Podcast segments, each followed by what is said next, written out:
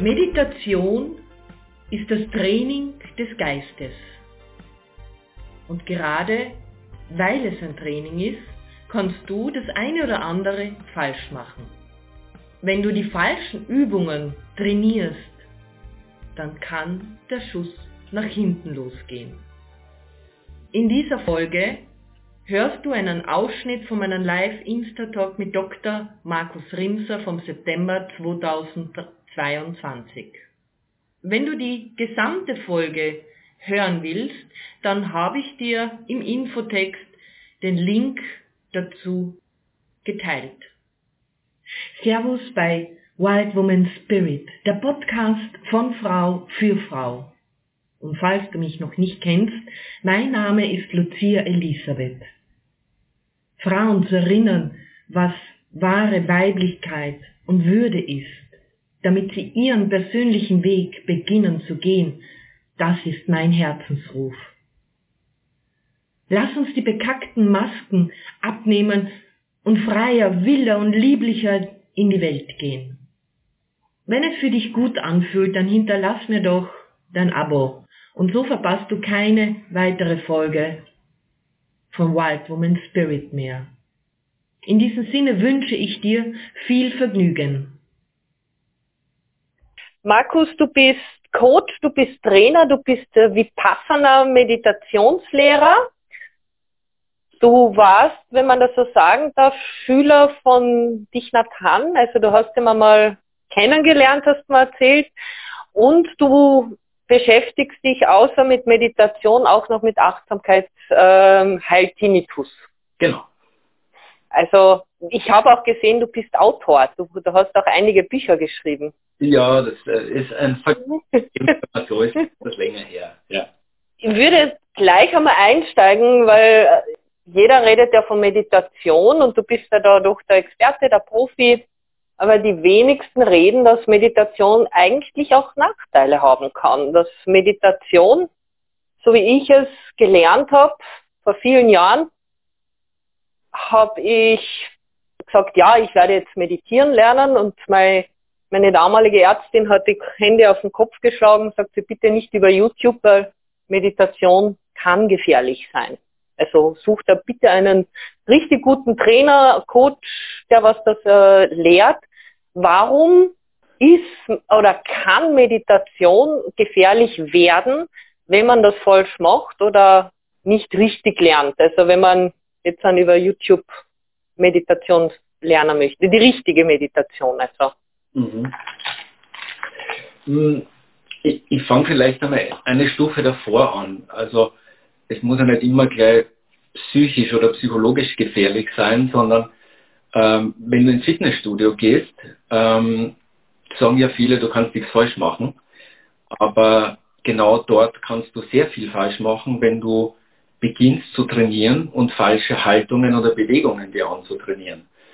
Und äh, ich das selber, ich habe immer eine Zeit lang im Fitnessstudio trainiert und äh, da hört man natürlich immer die Muskelgruppen trainieren, die am besten ausschauen, also Brust und Bizeps. Und wenn du das eine Zeit lang machst, ähm, dann kriegst du ziemliche Probleme, weil du kriegst dann Rundrücken, äh, die Muskulatur verspannt nach vorn, schaut zwar ästhetisch super aus, aber du hast eine Fehlhaltung eintrainiert. Und wenn wir die Analogie hernehmen und sagen, Meditation ist eine Geistesschulung, ein Geistestraining, dann kann man da sehr wohl vieles falsch machen, wenn man nämlich die falschen Übungen trainiert beziehungsweise es aber gar nicht klar ist, was ich denn überhaupt mit Meditation erzielen und erreichen möchte. Und wenn ich jetzt zu deiner Frage näher eingehe, wenn du zusätzlich, ich sage mal, keine stabile Persönlichkeitsstruktur hast, dann ist alles, was in Richtung die Mitte der Persönlichkeit aufgeben, loslassen lernen, eigentlich ein Risiko. Und äh, im Prinzip bedeutet ja Meditieren, zumindest im buddhistischen Sinne, ähm, all das, was dich als Persönlichkeit ausmacht oder was deine Persönlichkeitsstruktur geformt hat, loszulassen. Das bedeutet nicht, dass du es nicht sein darfst, aber einfach einmal alles, was dich stabil gemacht hat, loszulassen und zu schauen, was denn in dieser Instabilität, in diesem Fluss nur alles vorhanden ist. Und das ist gerade am Beginn für Personen, die, ich sage mal, psychisch an der Grenze stehen, psychisch nicht sehr stabil sind, eine Riesengefahr und es kann ziemlich stark nach hinten losgehen. Wobei wir reden da von Persönlichkeitsstörungen, ähm, also Schizophrenie, bipolare Störungen sind da meiner Meinung nach sehr gefährlich. Aber auch Angst ähm, kann sehr schwierig für Meditierende werden, weil Angst ja was ist, was nur in der Zukunft passieren kann. Das heißt eigentlich eine Tücke des Geistes. Angst kannst du nur für etwas haben, was irgendwann in der Zukunft liegt. Und Angst hat eine sehr, einen sehr starken Drive. Angst kann dich sehr stark reinziehen. Und wenn du dann meditierst und tief gehst und dich die Angst überkommt und die Angst das Ruder übernimmt in der Meditation, dann kann das schon äh, sehr destabilisierend sein. Und da empfiehlt es auf jeden Fall, im Vorhinein es abgeklärt zu haben, äh, mit einem Arzt, mit einem Therapeuten, aber natürlich mit einem Meditationslehrer. Aber äh, diese Fälle sind, äh, ich sage mal, eins von 10.000.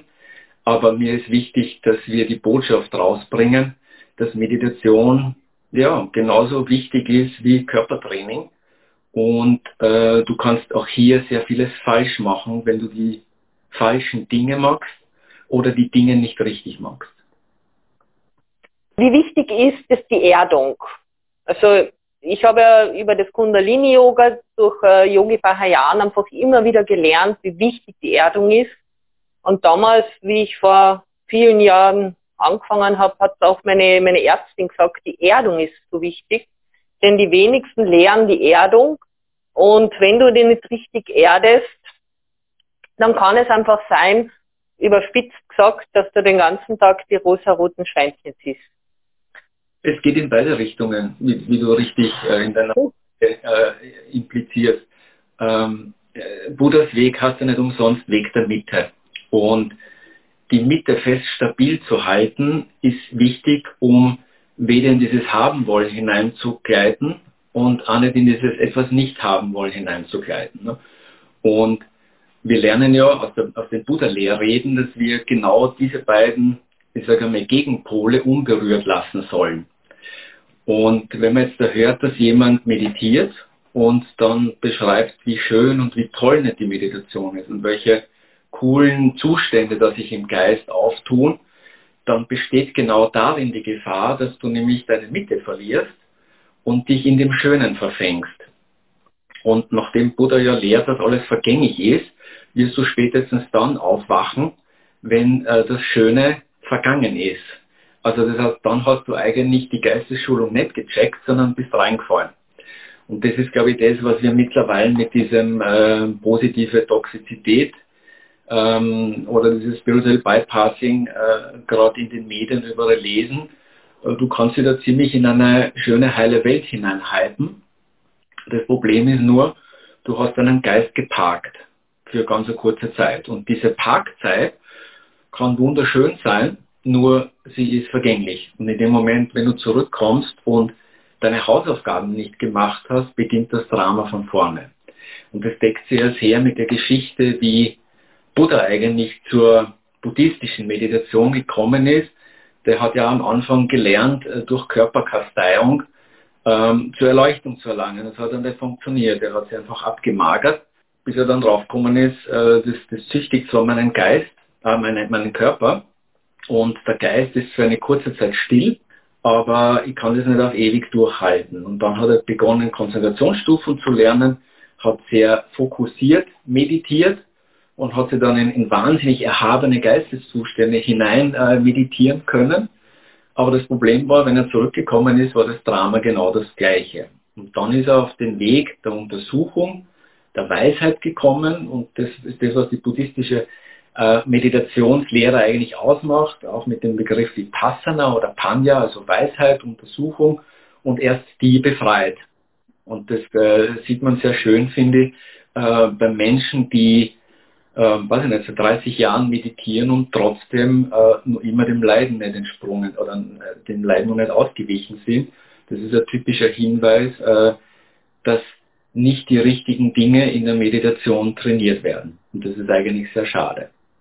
Die typische Meditation, also Vipassana-Meditation, wie lang geht die? Kannst du sagen, ja, so und so viele Minuten oder ist das von Typ zu Typ unterschiedlich? Entschuldigung, aber mein Katz äh, schwirrt da die ganze Zeit mit, deswegen kann es sein, dass es ein bisschen wackelig ist. Ähm, äh, ich, ich würde einen Schritt gerne vorne noch anfangen, was wir denn unter Meditation verstehen, weil im Prinzip, wenn du hier auf Instagram schaust oder auf YouTube oder ist ja egal, in, in, äh, Meditation ist ein, genauso wie Achtsamkeit ein Modewort geworden. Und wenn etwas in Mode kommt, steckt immer die Gefahr drinnen, dass die Begriffe erstens einmal inflationär verwendet werden und sie werden vor allem von Menschen verwendet. Also mir kommt es so vor, wie wenn, wie wenn diese Begriffe so eine, so eine Gans sind, die man dann ausstopft und prägt und man stopft dann sehr viele Dinge in diese Begriffe hinein, ähm, die mit dem ursprünglichen Begriff eigentlich gar nichts mehr zu tun haben. Also all das, was wir hier auf Instagram finden und auch in den Medien sind Meditationstechniken, also Atembetrachtung, Atmung spüren, äh, ob es das Zählen des Atems ist, ob das eine Gehmeditation ist, ob das ein Bodyscan ist, das sind alles Techniken, die wir nutzen, um den Geist einmal zur Ruhe, zur Stille zu bringen. Äh, wenn der Geist still ist, dann beginnt die Meditation. Das heißt, so gesehen ist die Frage von dir jetzt relativ schwer zu, zu beantworten, weil ähm, ich kenne das von mir, wenn ich in meinem Job als Unternehmensberater tätig bin und, und sehr viel um die Ohren habe, dann fällt mir, ich meditiere sicher aktiv seit hm, fast 25 Jahren und dann fällt es mir mit täglicher Praxis trotzdem sehr schwer. Also ich brauche sicher 15, 20 Minuten, bis der Geist still wird. Und dann beginnt eigentlich erst die Meditation. Das heißt, äh, die Zeit des Sitzens an sich ist kein Qualitätskriterium, wenn du es so benennen möchtest. Aber ich würde auf jeden Fall jedem, der ernsthaft meditieren möchte, empfehlen, einmal 30 Minuten am Stück den Geist zu konzentrieren, die ganz normale Ruhemeditation zu machen, dass der Geist sich sammelt. Und dann halt die Zeit, die man noch übrig hat, äh, in der Meditation zu verweilen. Und je länger natürlich, umso besser. Und wenn du die Passana-Meditation äh, betreibst, also du auch den Schritt in Richtung Befreiung gehen möchtest, Einsicht erlangen möchtest, äh, Dinge, die dich dein Leben lang begleiten, aus einer anderen Perspektive betrachten möchtest, ähm, dann macht es sicher nur Sinn, so 15, 20 Minuten dran zu hängen. Dann sind wir schon bei einer Meditationszeit von, sagen wir, 45 Minuten. Das halte ich persönlich für notwendig, wenn ich Einsichtsmeditation betreiben möchte. Wenn du Retreats äh, anschaust und die Retreat-Strukturen, die klassischen, gerade in der Vipassana-Szene, die takten eigentlich immer so 50 Minuten Meditation, 10 Minuten Pause, 50 Minuten Meditation, 10 Minuten Pause. Also das äh, hat schon einen Sinn, warum diese Traditionen äh, eine längere Meditationsdauer empfehlen. Also was auf jeden Fall aus meiner Sicht nicht sinnvoll ist, also zumindest wenn man buddhistische Meditation betreiben möchte, sind diese Sprüche, die man im Internet überall liest, nämlich äh, zweimal am Tag zehn Minuten reichen. Also das, das, äh, ich kenne keinen Meditationslehrer, der, der da für sinnvolle Meditation zustimmen würde. Wenn du sagst, du willst Achtsamkeit in deinen Alltag bringen, du willst die Meditation nutzen, um ein bisschen zu entspannen, ähm, um Abstand zu gewinnen, die Perspektiven zu ändern, ähm, dann sind zweimal zehn Minuten okay. Aber wenn du wirklich Einsicht erlangen möchtest, wenn du Befreiung erlangen möchtest, wenn du äh, transformieren möchtest, äh, dann empfiehlt sie einfach die längere Meditationszeit. Ich hoffe, das verschreckt jetzt nicht die Menschen da draußen. Aber ich, das ist etwas, was ich schade finde in dieser Achtsamkeitsbewegung und Meditationsbewegung, ähm, dass ich den Eindruck habe, ähm, man, man nimmt pädagogisch durchaus verständliche Aussagen im Sinne von, ja, sagen wir, dass es einfach ist, dass man nichts falsch machen kann, dass zehn Minuten am Tag reichen, ähm, um möglichst viele Menschen in die Meditation oder in die Achtsamkeit zu bringen. Das, das verstehe ich vollkommen und das finde ich auch gut. Aber das wäre ungefähr so, wie wenn du wenn jemand ins Fitnessstudio kommt und sagt, der Arzt hat ihm gesagt, er soll Cardio-Training machen, weil er ein paar Kilo verlieren soll, äh, dann würde es nie auf die Idee kommen, dem zu sagen, äh, am Tag zehn Minuten am Stepper reichen, äh, damit er nachhaltig Gewicht verliert. Also das macht keinen Sinn. Und ich glaube, die Analogie, also der Vergleich zwischen äh, Meditation ist im Prinzip wie ein Körpertraining, nur schulen wir den Geist. Die, die gibt sehr viele Antworten auf die Fragen, die gerade Anfänger in der Meditation haben. Also ich habe das damals ähm, im Kundalini-Yoga mit, also die Mantra-Meditation kennengelernt. Und Yogi Bahayan hat gesagt, du sollst einmal mindestens sechs Minuten anfangen, damit halt auch das Mantra zu wirken anfängt. Sechs Minuten schafft jeder, mhm. still zu sitzen und irgendeine Handbewegungen machen. Das ist halt im Kundalini-Yoga noch, Bahayan, noch Yogi Bahayan ist das üblich, dass du halt auch Handbewegungen dazu machst. Also das ist so eine mini-aktive Meditation, kann man sagen. Für mich damals als Wirbelwind unverständlich, mhm. dass ich meinen Geist überhaupt beruhigen kann, dass ich still sitzen kann.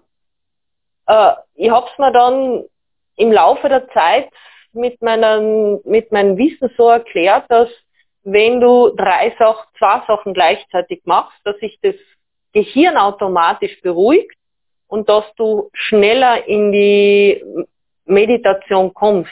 Aber auch hier wird es empfohlen, dass die Meditationen bei sechs Minuten anfangen und bei 30 bis 45 Minuten aufhören. Mhm. Das, das deckt sich auch. Also wie gesagt, wir, wir haben äh, wir, haben ja auch eine Meditationsbiografie bei jedem Menschen. Also ähm, ich habe in St. Pölten ein Meditationszentrum, ein Retreatzentrum und da kommen für Meditationsretreats, also für Vipassana Retreats hauptsächlich Menschen, die in der Meditation schon geschult sind.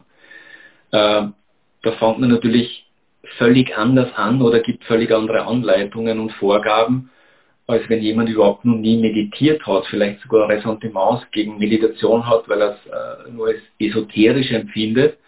Und es gibt da Menschen, die, die sind so unruhig im Kopf, so schnell, so überlastet, so ähm, zerstreut, dass, dass da mehr als zwei, drei Minuten den Geist zu fokussieren wie eine Qual erscheint. Und dann ist es pädagogisch natürlich sinnvoll, äh, einmal dort zu beginnen und den abzuholen, wo jemand steht. Äh, man muss ja dazu sagen, dass die Meditationsrichtungen, also du sprichst von, von einer yogischen Tradition, äh, von einer hinduistischen Tradition, Buddha selbst war ja Hindu und hat sich aus dem hinduistischen Denken oder aus der hinduistischen Meditation in die buddhistische Meditation halt weiterentwickelt. Und er hat eigentlich die Schwächen der, der yogischen oder vedischen Tradition erkannt, äh, nämlich dass sie nur den Geist beruhigen. Und dementsprechend hat er andere Methoden, Techniken entwickelt. Er hat vieles auch umgedeutet, deshalb macht äh, der Begriff Achtsamkeit zum Beispiel Sati, ähm, hast ja eigentlich Smriti ähm, und, und hat ja in der hinduistischen Tradition eigentlich ein bisschen eine andere Bedeutung. Äh, also der Buddha war eigentlich ein gefernster Hund. Also der hat manche Sachen übernommen, äh, um ja wenig Widerstand zu kriegen und hat die dann aber so nebenbei so umgedeutet, also pädagogisch sehr, sehr äh, ausgefuchst. Und äh, das macht es halt teilweise sehr schwierig, Meditationsformen, Arten, Traditionen miteinander zu vergleichen. Aber Fakt ist, alles, was aus der yogischen Richtung kommt und auch das Yoga, so wie es bei uns praktiziert wird, äh, ist mit der buddhistischen Meditationspraxis hm, nur, nur bedingt zu vergleichen, weil sie immer auf Ruhemeditation fokussiert. Also diese Einsichtsgewinnung, so wie der Vipassana-Tradition im Mittelpunkt steht, äh, die ist typisch buddhistisch und dementsprechend sind Meditationstechniken, äh, die Dauer und, und auch die, ich sage mal, Intensität in der Übung und auch die Meditationslehre völlig anders. Und das macht glaube ich, so schwierig, äh, über, über Meditation und Achtsamkeit mittlerweile zu diskutieren, mh, mm, weil wir zuerst einmal fragen sollten, wo, wo kommen die Menschen überhaupt her, aus welchem kulturellen oder Meditationskulturkreis, weil selbst wenn du einen Zen-Buddhisten und einen Theravada-Buddhisten miteinander diskutieren lässt, äh, haben die, können die sehr gegensätzliche Positionen eingenommen haben, obwohl alle aus einem buddhistischen Kontext kommen.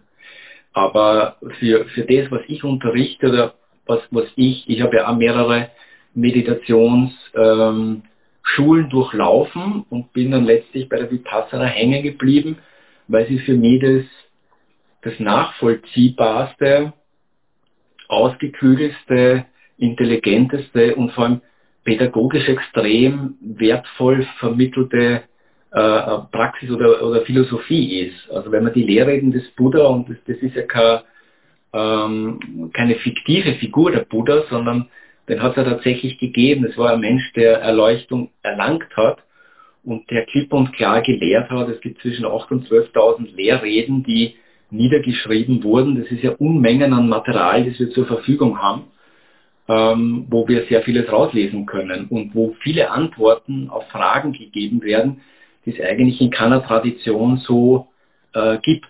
Deshalb bin ich so ein Fan von äh, buddhistischen Lehrreden und, und auch der buddhistischen Tradition. Aber es macht den Vergleich halt sehr, sehr schwierig.